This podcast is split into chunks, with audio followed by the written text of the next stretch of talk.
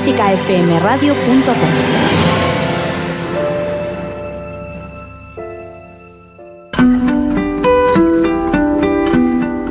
Clásica 2.0 con Berta Herrero.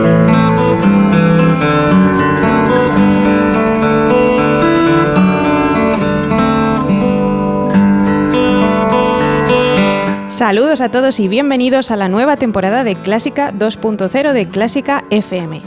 Muchas gracias por acompañarme una temporada más en Clásica 2.0, un programa donde descubriremos las versiones más sorprendentes de la música clásica reescritas en versión rock. Y en esta temporada nos vamos a acercar a la relación que han tenido distintos grupos musicales con la música clásica, escuchando cómo usan en sus canciones elementos propios de la música clásica o cómo les ha influido conocer esta música en sus composiciones. Os recuerdo que si queréis contactar con nosotros podéis hacerlo a través del correo electrónico del programa contacto arroba clásicafmradio.com. También estamos en las redes sociales en facebook.com barra clásicafmradio o en twitter arroba clásicafmradio. Y por supuesto puedes volver a escuchar todos los programas de Clásica 2.0 siempre que quieras en nuestra web www.clásicafmradio.com.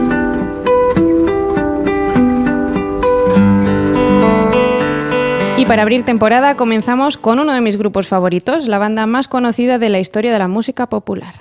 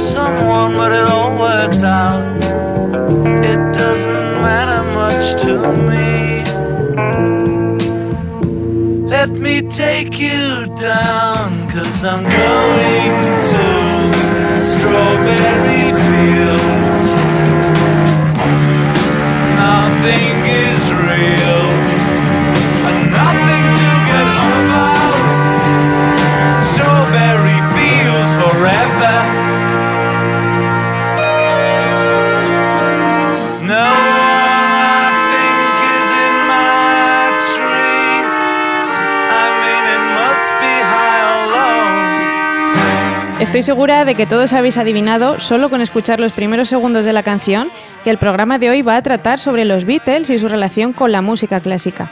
Escuchábamos la que para mí es una de sus canciones más bonitas, Strawberry Fields Forever, una canción en la que si nos fijamos se busca alcanzar una estética semejante a la de la música clásica. Pocas veces se ha hablado de la importancia que tuvo la música clásica en la música de los Beatles, una influencia que cada vez se hizo más fuerte gracias en gran parte a George Martin, su productor, conocido también como el quinto Beatle, formado en el prestigioso Guildhall School of Music de Londres y encargado de introducir a los Beatles en los instrumentos clásicos, que son una parte fundamental de su sonido, como vamos a escuchar hoy. Fue él quien escribió la gran mayoría de los arreglos para instrumentos clásicos que aparecen en sus canciones y también participó tocando el piano en varias de sus canciones. Debido a esto, muchos culparon a los Beatles de que no eran verdaderos músicos, alegando que George Martin era el verdadero creador, pero esto no es así. El mismo George Martin comentó al respecto que el gran talento era de los Beatles, que él era el encargado de plasmar en música las ideas creativas e innovadoras del grupo. Según esto, podemos decir que George Martin fue el principal punto de conexión de los Beatles con la música clásica, pero no fue el único, ya que a partir de 1965 los Beatles comenzaron a explorar otras corrientes musicales, entre ellas la música clásica. También fueron uno de los primeros grupos en experimentar con nuevos instrumentos electrónicos, como el mellotron que aparece en la canción que acabamos de escuchar. En este programa escucharemos versiones o inspiraciones de ciertas canciones de los Beatles en obras clásicas. Entonces, como siempre hacemos en Clásica 2.0, escucharemos primero la versión original y luego la canción de los Beatles inspirada en ella. En otros casos, escucharemos directamente algunas de sus canciones en las que han usado recursos de la música clásica. Una hora llena de buena música que espero que disfrutéis. Clásica FM.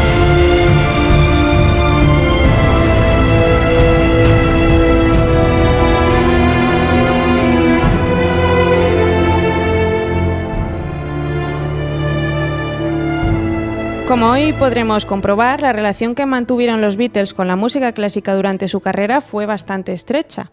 Nunca tuvieron miedo a experimentar con la música académica.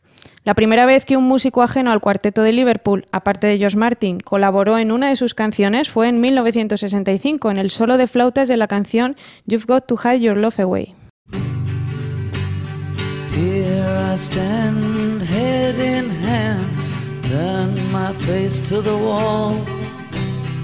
If she's gone, I can't go on feeling two foot small. Everywhere people stare, each and every day. I can see them laugh at me, and I hear them say.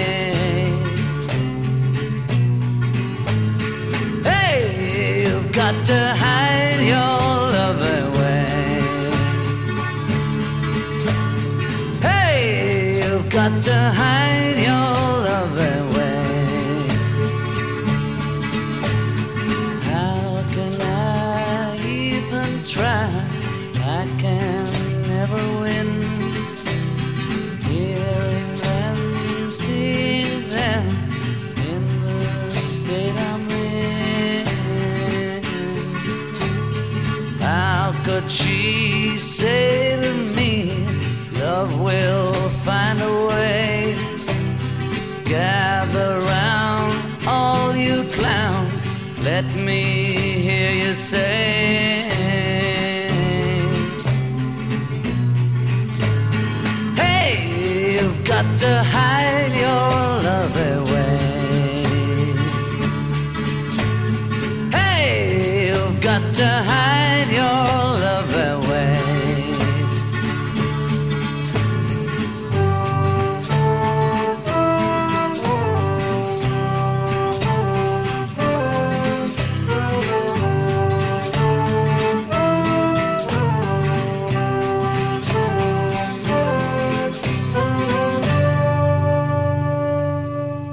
Acabamos de escuchar el solo de flautas al final de esta canción y a partir de este momento la música clásica se convierte en uno de los elementos más importantes de la obra de los Beatles.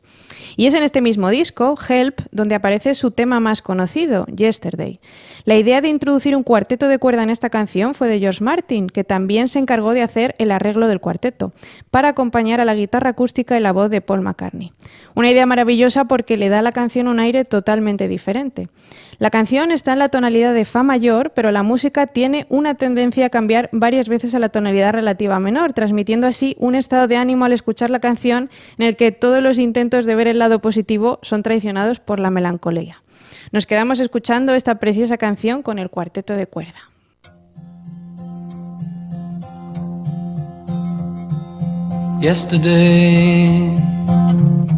All my troubles seem so far away. Now it looks as though they're here to stay. Oh, I believe in yesterday. Suddenly, I'm not half the man I used to be.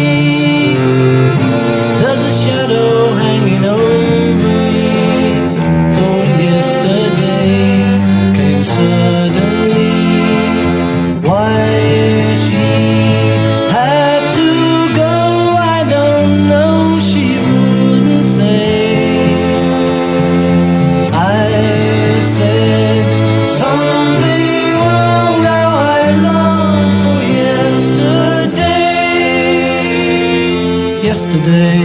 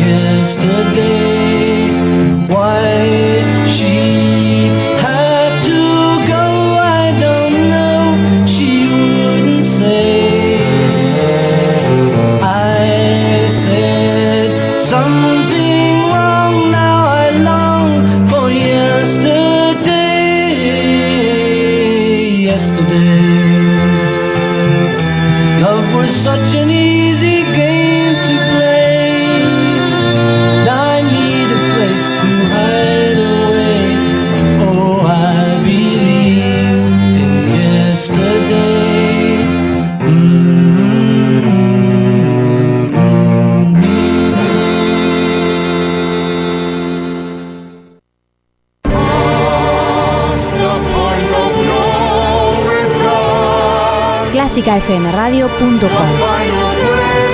Algo que no te esperas.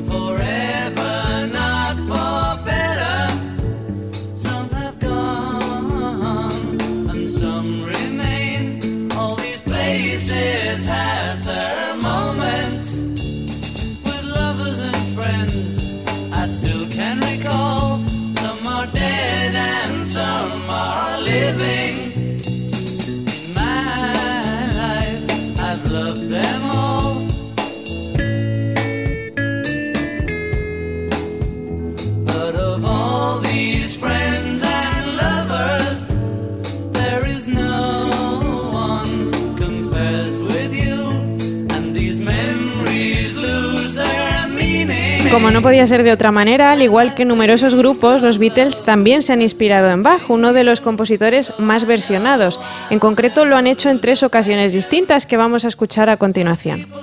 Cuatro meses después del lanzamiento del disco Help aparece un nuevo álbum, Rubber Soul, en este disco se incluyeron dos temas que llamaron la atención por su originalidad sonora y tímbrica.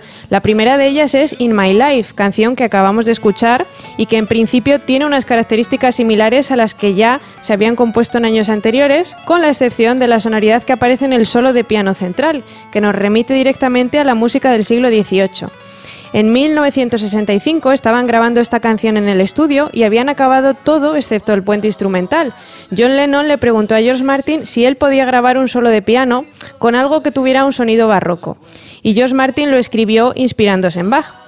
A la hora de grabar este solo, George Martin se dio cuenta de que no podía tocarlo a la misma velocidad a la que ya estaba grabada la canción porque era muy rápida, por lo que para poder acoplarlo se grabó este solo a mitad de la velocidad real de la canción y así cuando se reproduce a ritmo normal, el piano suena el doble de rápido y una octava más alta, resolviendo así el problema de la velocidad y también dando al solo un timbre especial que recuerda al sonido de un clavecín, instrumento muy usado en el barroco.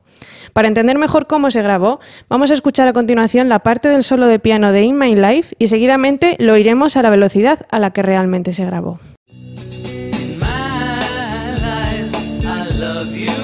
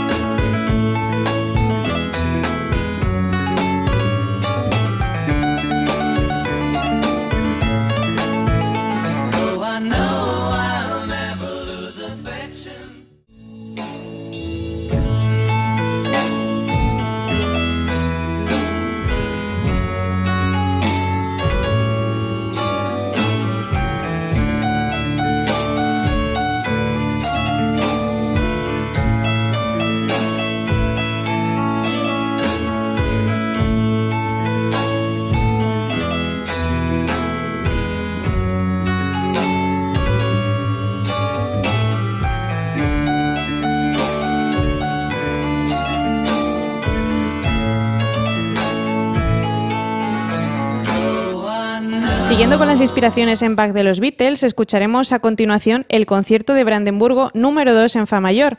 Se trata de un concierto barroco típico de tres movimientos, rápido, lento, rápido.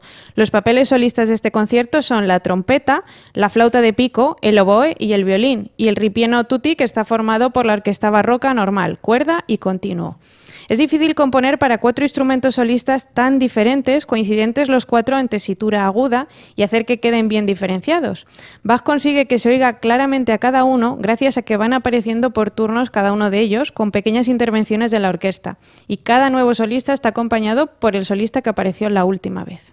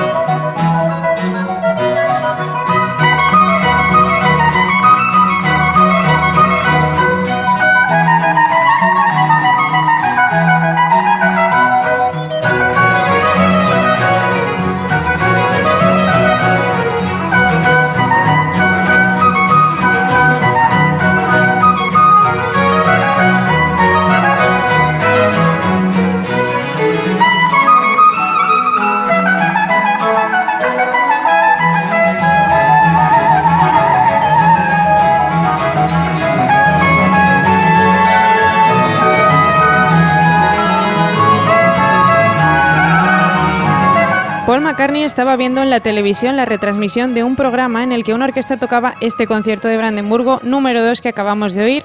Cuando al escuchar la trompeta pensó que podía usar esa sonoridad para una canción. En el momento de grabar la canción, Paul McCartney cantó la idea que tenía en la cabeza al trompetista y este grabó el solo de trompeta piccolo que se puede escuchar en Penny Lane. Como curiosidad, en el momento de la grabación, el trompetista no sabía quiénes eran los Beatles y recibió 27 libras y 10 chelines por la grabación.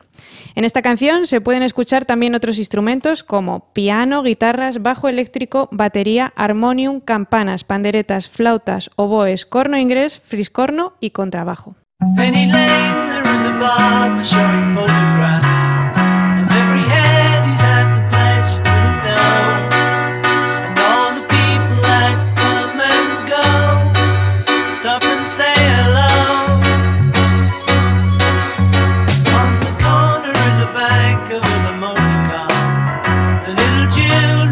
him behind his back.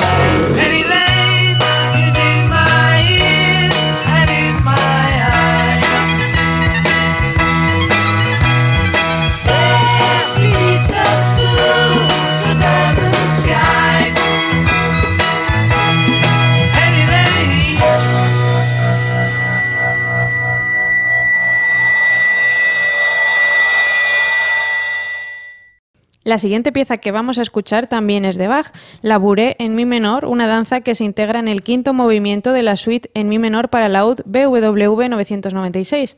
Esta pieza no es nueva en Clásica 2.0 y como hemos podido escuchar en otras ocasiones, ha sido usada y versionada por muchos compositores. Escuchamos ahora su versión original.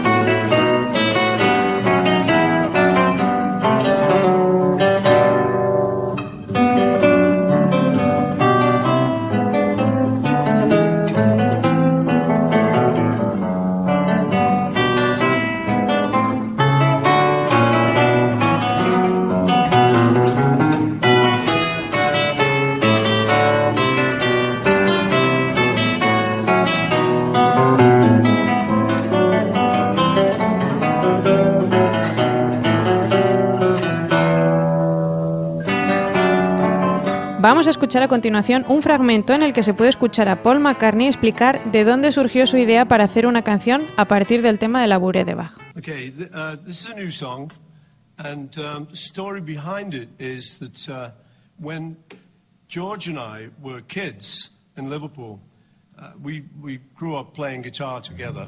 Um, and uh, one of the things we would have was a kind of party piece, just uh, occasionally, you know, just to show people we weren't as thick as we looked. So we would, uh, we would play a little piece, and, and, actually we got it wrong, but we played a little piece that, that was by Bach. And uh, the thing we liked about it, it was it had a melody line and a bass line going at the same time. It was this piece.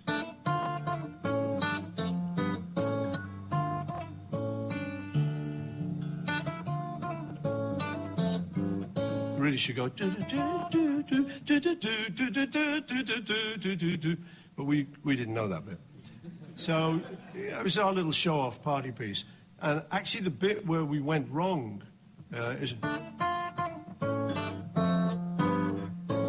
I, I later took that. The idea that uh, you got the bass line on the top line, the melody, and turned it uh, into Blackbird. Acabamos de escuchar a Paul McCartney contando cómo cuando George y él eran jóvenes tocaban la guitarra juntos y una de las cosas que más les gustaba tocar era esta pieza de Bach, la buré que hemos escuchado antes, y Paul cuenta que uno de los trozos de esta buré lo tocaban mal, no era lo que Bach había escrito, y decidieron usar este trozo con la línea del bajo por encima en la melodía para el principio de su canción Blackbird. Nos quedamos entonces con esta canción, versión inspirada en la buré de Bach.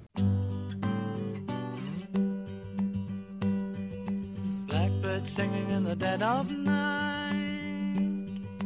Take these broken wings and learn to fly all your life. You were only waiting for this moment to arise.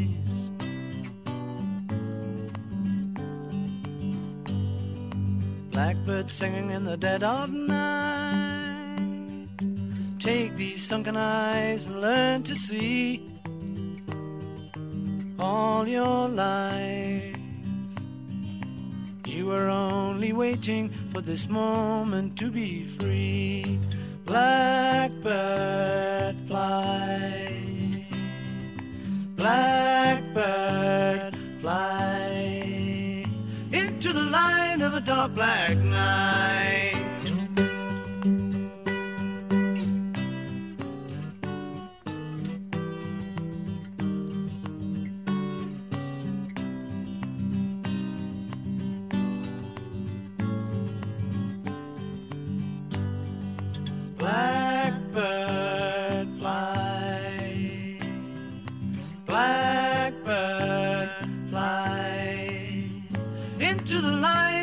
Black night.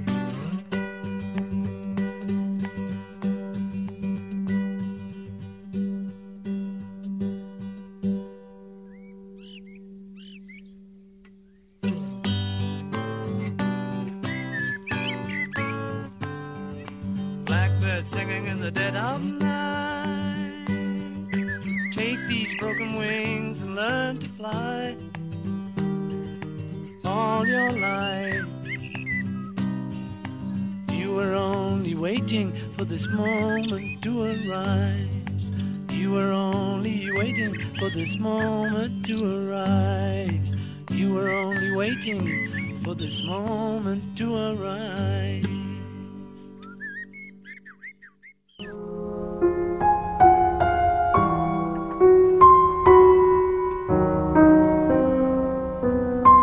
Clásica FM.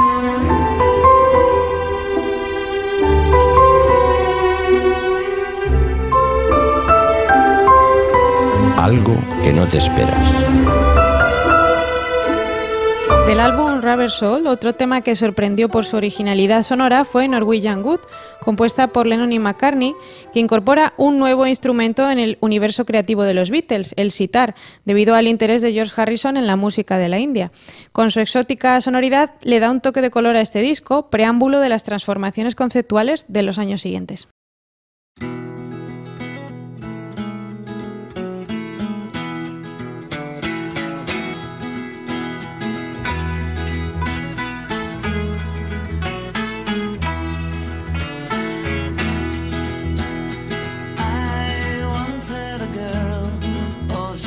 She once had me. She showed me her room, isn't it good? Norwegian wood. She asked me to stay and she told me to sit anywhere.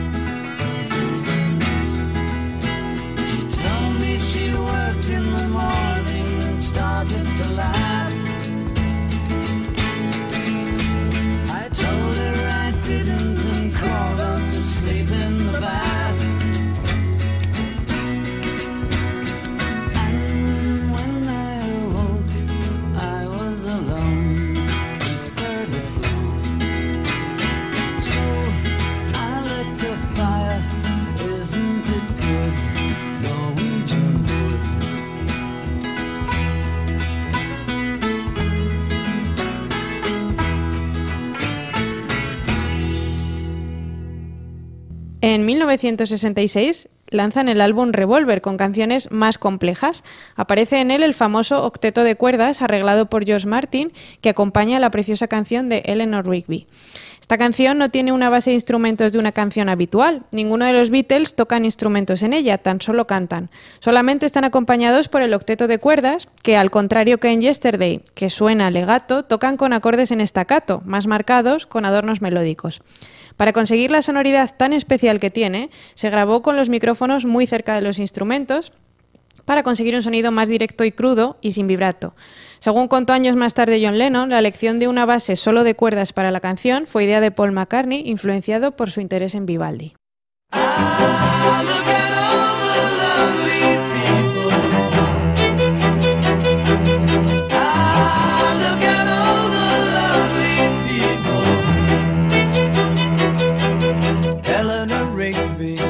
up the rice in the church where a wedding has been. Lives in a dream, waits at the window, wearing the face that she keeps in a jar by the door. Who is it for? All the lonely people. Where do they all come from? All the lonely people. Where do they all belong? Father Mackenzie, writing the words of a sermon that no one will hear. No one comes near. Look at him working, darning his socks in the night when there's nobody there. What does he care? All the lonely people. Where do they all come from? All the lonely people. Where do they all look at all the lovely people. Ah, look at all the lovely people. Eleanor Rigby died in the church and was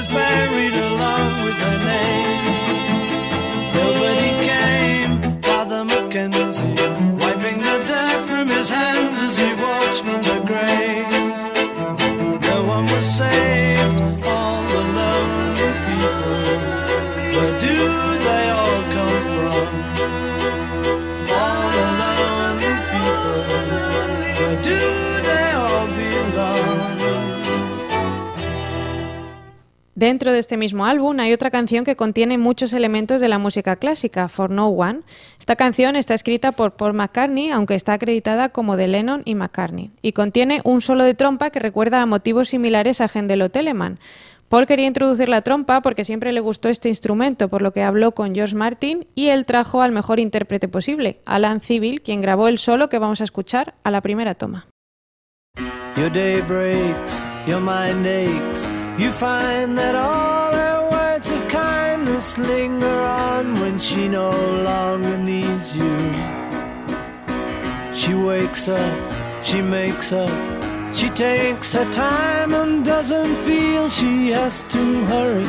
She no longer needs you, and in her eyes you see nothing.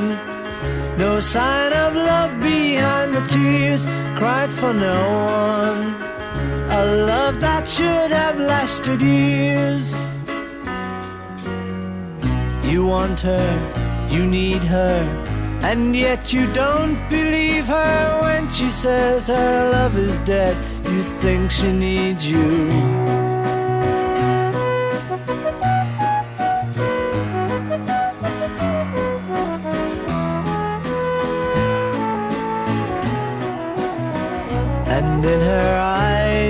See nothing. No sign of love behind the tears cried for no one. A love that should have lasted years. You stay home, she goes out. She says that long ago she knew someone, but now he's gone, she doesn't need him. Your day breaks, your mind aches. There will be times when all the things she said will fill your head. You won't forget her, and in her eyes you see nothing. No sign of love behind the tears cried for no one. A love that should have lasted years. A partir de 1967, los Beatles empezaron a hacer música más compleja y preparaban lo que para muchos es su obra maestra, Sgt. Pepper's Lonely Hearts Club Band, que más que un álbum de rock parece una obra sinfónica. El rango de instrumentos que usaron creció incluyendo a toda una orquesta. Con este álbum intentaron hacer de su música algo diferente e innovador, en el que cada canción ocupa el lugar preciso, contrastando con la pieza siguiente o la precedente en cuanto a dinámica, instrumentación, carácter y expresión.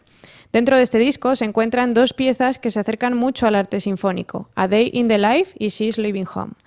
En la canción A Day in the Life grabaron 40 instrumentistas. En este momento, los Beatles fueron uno de los primeros grupos de rock que comenzaron a incorporar dentro de su música elementos propios de la música clásica.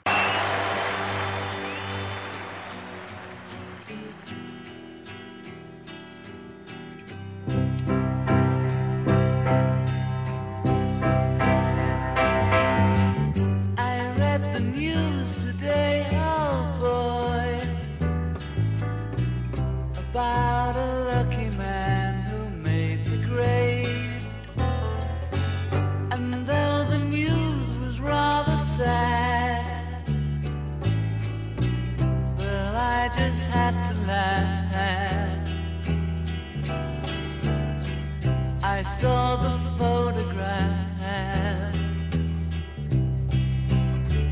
He blew his mind out in a car.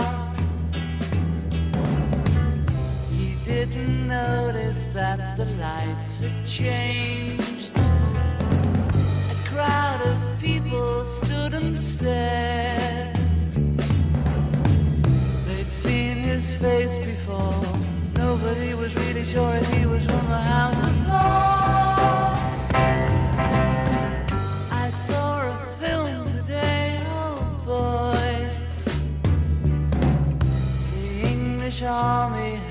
just won the war. A crowd of people turned away. But I just had to look, having read the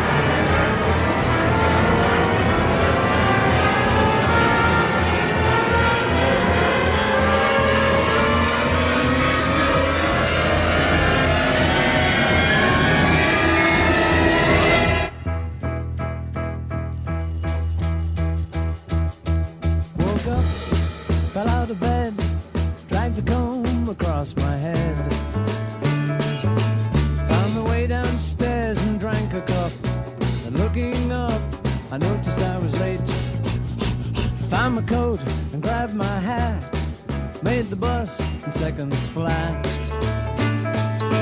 Found my way upstairs and had a smoke. And somebody spoke and I went into a dream.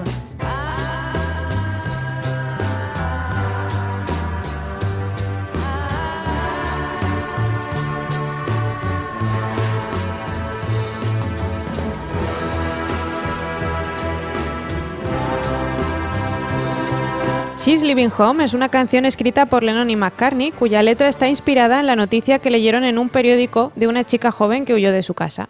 Los arreglos para cuerdas de esta canción son de Mike Lender, que también cuenta con un arpa.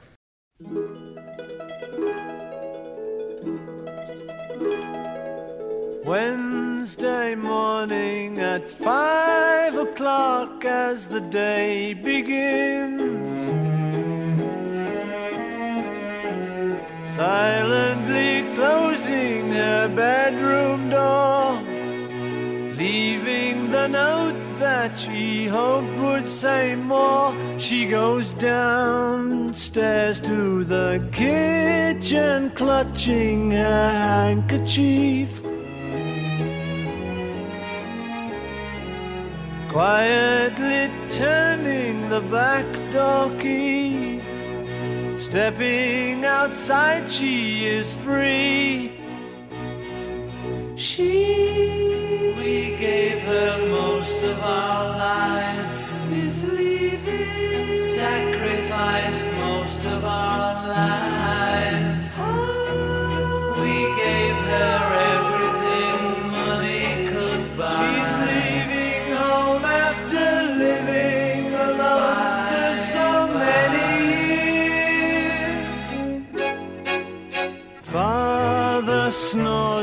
his wife gets into a dressing gown. Picks up the letter that's lying there. Standing alone at the top of the stairs, she breaks down and cries to her husband, Daddy, our baby's gone.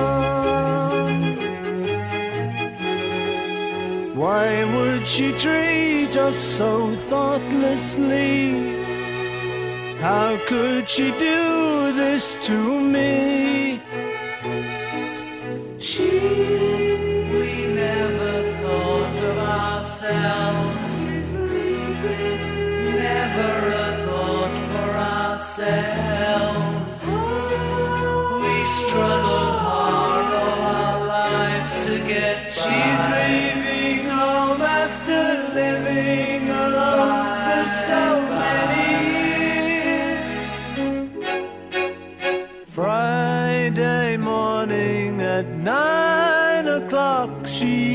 far away. Waiting to keep the appointment she made. Meeting a man from the motor trade. She, what did we do that was wrong?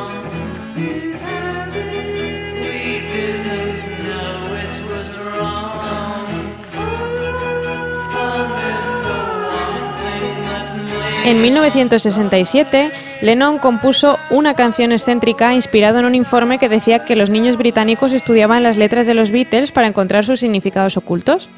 Ya en el estudio, Lennon interpretó una versión acústica de I Am the Walrus. Uno de los ingenieros que estaban presentes aquel día recuerda que todo el mundo parecía desconcertado y que la melodía consistía principalmente en solo dos notas y las letras no tenían ningún sentido. Tomando como punto de partida el poema de Lewis Carroll, La Morsa y el Carpintero, las palabras de la letra eran una serie de incongruencias sobre cerdos de un arma de fuego, Hare Krishna y Edgar Allan Poe. Aunque la pieza no entusiasmó mucho a George Martin, compuso un arreglo orquestal magistral o caos organizado, como él mismo lo llamó, que escucharemos a continuación. Una canción que intencionalmente busca una estética similar a la de la música clásica.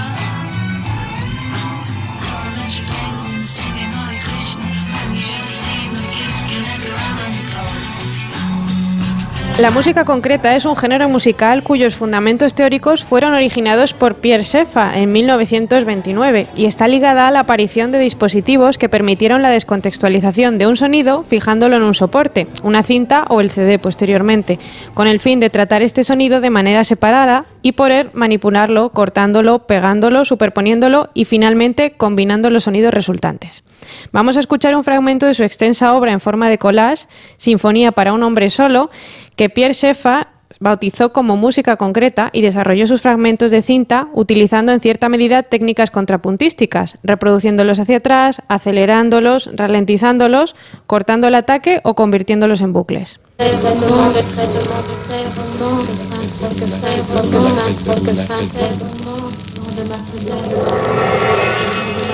de Paris,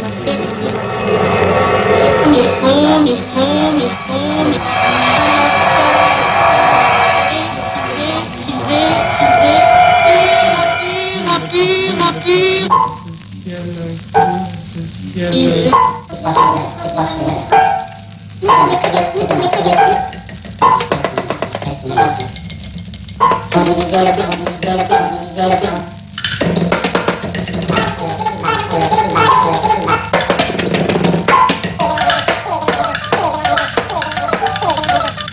Revolution 9 del White Album de 1968 es uno de los mejores ejemplos de música concreta hecha por un grupo de rock. En esta canción se puede oír después de una introducción de piano sacada de una canción sin terminar de Paul McCartney, la voz de John Lennon repitiendo las palabras Number 9. Esta frase va perdiendo y ganando intensidad como un motivo.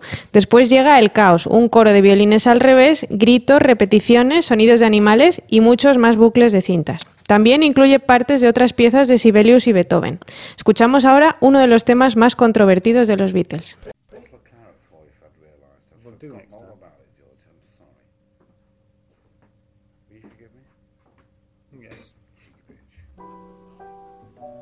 Number nine, number nine, number nine, number nine, number nine, number nine, number nine, number nine, number nine, number nine, number nine, number nine, number nine, number nine, number little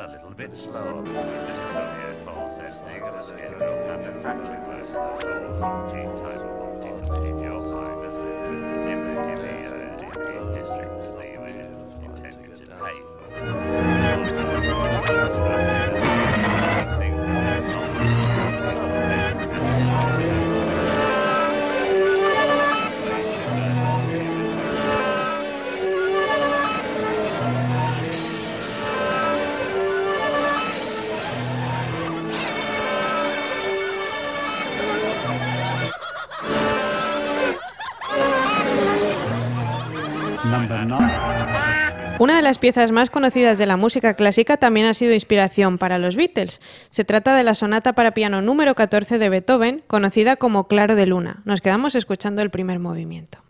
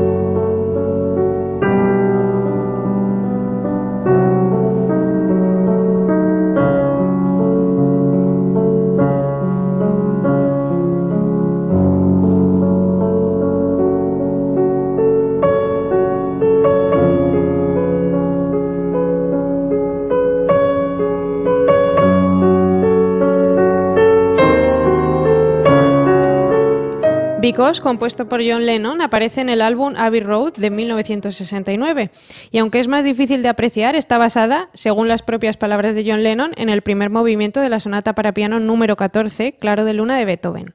La canción se parece a esta sonata en los acordes, en su textura arpegiada y en el uso de la misma tonalidad, do sostenido menor.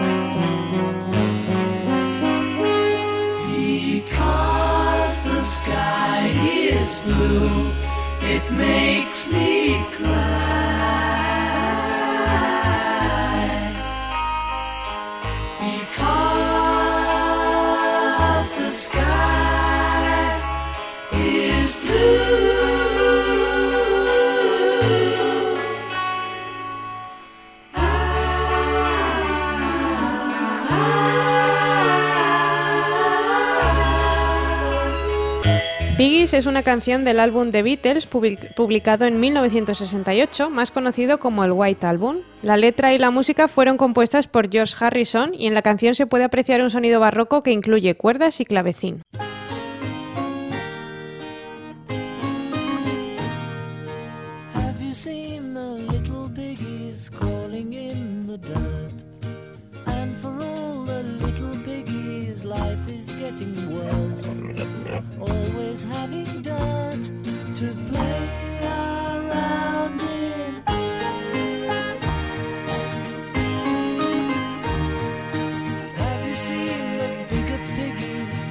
Starched white sheds?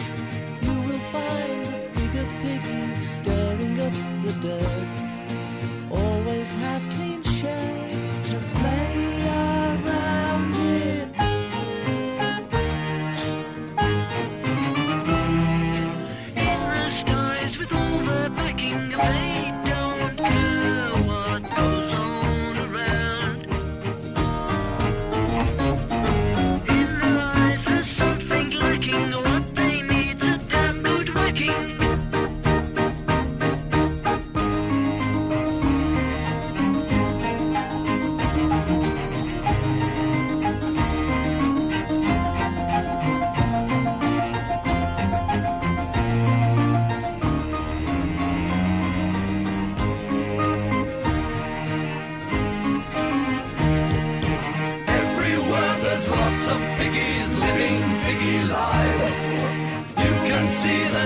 Otra de las canciones que muestra el legado sinfónico de los Beatles es All You Need Is Love, que con la marsellesa en su introducción, su métrica irregular en algunos momentos y su orquestación muestra una gran relación con la música sinfónica.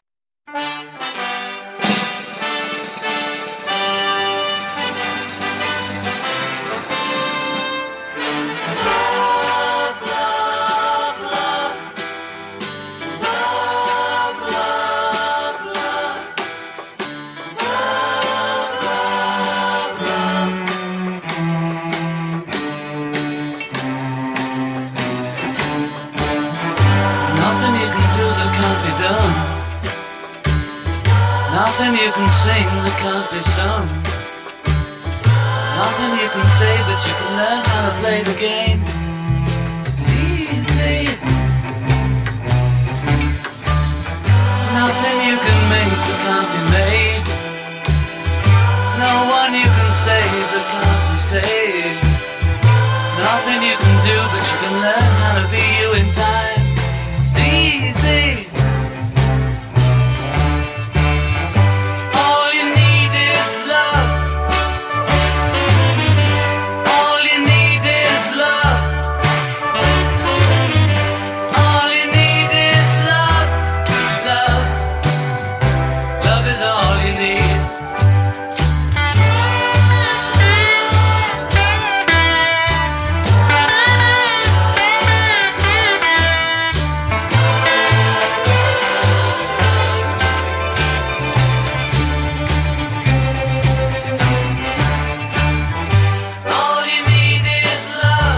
Y tratándose Clásica 2.0 de un programa de versiones, no podíamos irnos sin escuchar el impacto que los Beatles han tenido en la música clásica, uno de los pocos grupos que han logrado causar cierta repercusión dentro del exclusivo mundo de la música clásica.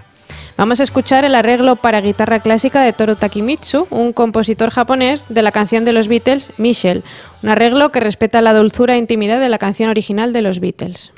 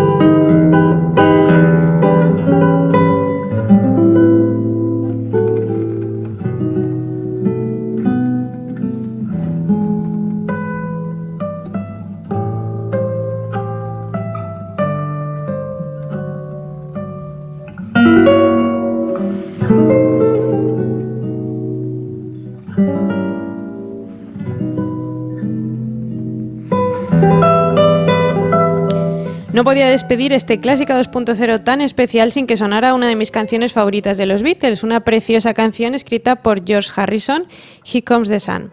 Acabamos aquí. Muchas gracias a todos los oyentes por acompañarnos en este rato de música. Gracias también al equipo de Clásica FM con Ana Laura Iglesias en los controles. Como siempre, podéis volver a escuchar este programa y todos los anteriores en www.clásicafmradio.es siempre que queráis. Y esperando que hayáis disfrutado de este rato de música, os saluda Berta Herrero.